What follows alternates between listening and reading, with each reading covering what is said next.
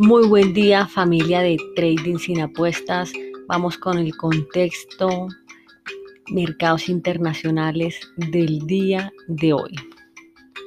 Iniciamos el día con noticias preocupantes sobre la pandemia que ha comenzado a causar pánico nuevamente en la Unión Europea. De hecho, en esta zona, en este continente, eh, la Unión Europea, quienes han enviado una alerta a todos los países miembros acerca de la preocupación que tiene por el avance de la pandemia, esta vez aseguran que no se encuentra preparada para enfrentarse nuevamente al COVID-19, por lo que están coordinando el envío de las vacunas para que se realice de una manera efectiva. Aseguran que el tiempo se les está acabando y deben actuar de manera pronta, de manera rápida, oportuna, para evitar la devastación que dejaría un nuevo confinamiento generalizado. La OMS advierte de lo peligroso que sería una segunda ola de coronavirus. Ellos informan que la pandemia presenta un crecimiento exponencial, principalmente en Europa, por lo que indican que esta situación es preocupante a pesar de que en los actuales momentos se han registrado menos fallecidos que en la primera oleada. En otro contexto, respecto a las bolsas, se han registrado una fuerte caída debido al rebrote causado por esta pandemia en, Europa. Como consecuencia del crecimiento presentado por la incidencia del coronavirus, los otros países se han visto obligados a hacer nuevas restricciones.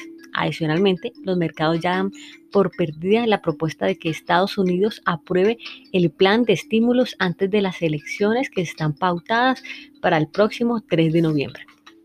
En Estados Unidos, Wall Street cerró a la baja, motivado a que los inversores perdieron todas las esperanzas de la aprobación de un paquete de estímulo fiscal luego de que el secretario del Tesoro, Nunchin, indicara que por los momentos es poco probable lograr un acuerdo momentos antes de los comicios electorales, lo que produjo desconfianza entre los inversores de los mercados. En cuanto al sudeste asiático, las bolsas también se vieron afectadas y cerraron la jornada la mayoría en cifras en rojo, Toda esta situación ha sido generalizada por pérdidas ocasionadas de Wall Street y por los retrasos que ha tenido el Congreso en relación a la aprobación de estas medidas de estímulo económico.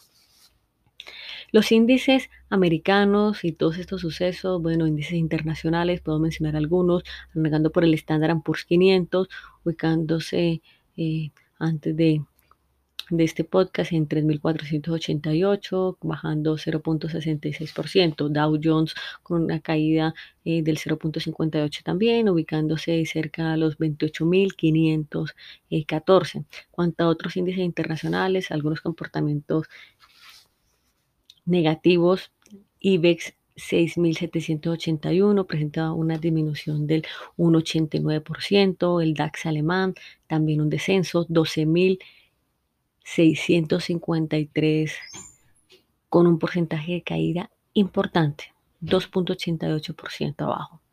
En cuanto a las monedas, euro dólar al 1.1750, estado pues, muy por esa zona el día de la tarde de ayer y, y es la mañana del día de hoy, un ascenso muy poco significativo, 0.03%, la libra dólar 1.30 con 10, subida eh, del 0.62. En cuanto al dólar yen, continúa sobre los 105 eh, con 11.9. El precio de barril de crudo cerró con una caída leve, está ubicándose a los 41 con 86 dólares. Eso es todo lo que teníamos para ustedes el día de hoy. Nos vemos el día de mañana. Feliz tarde. Hasta luego.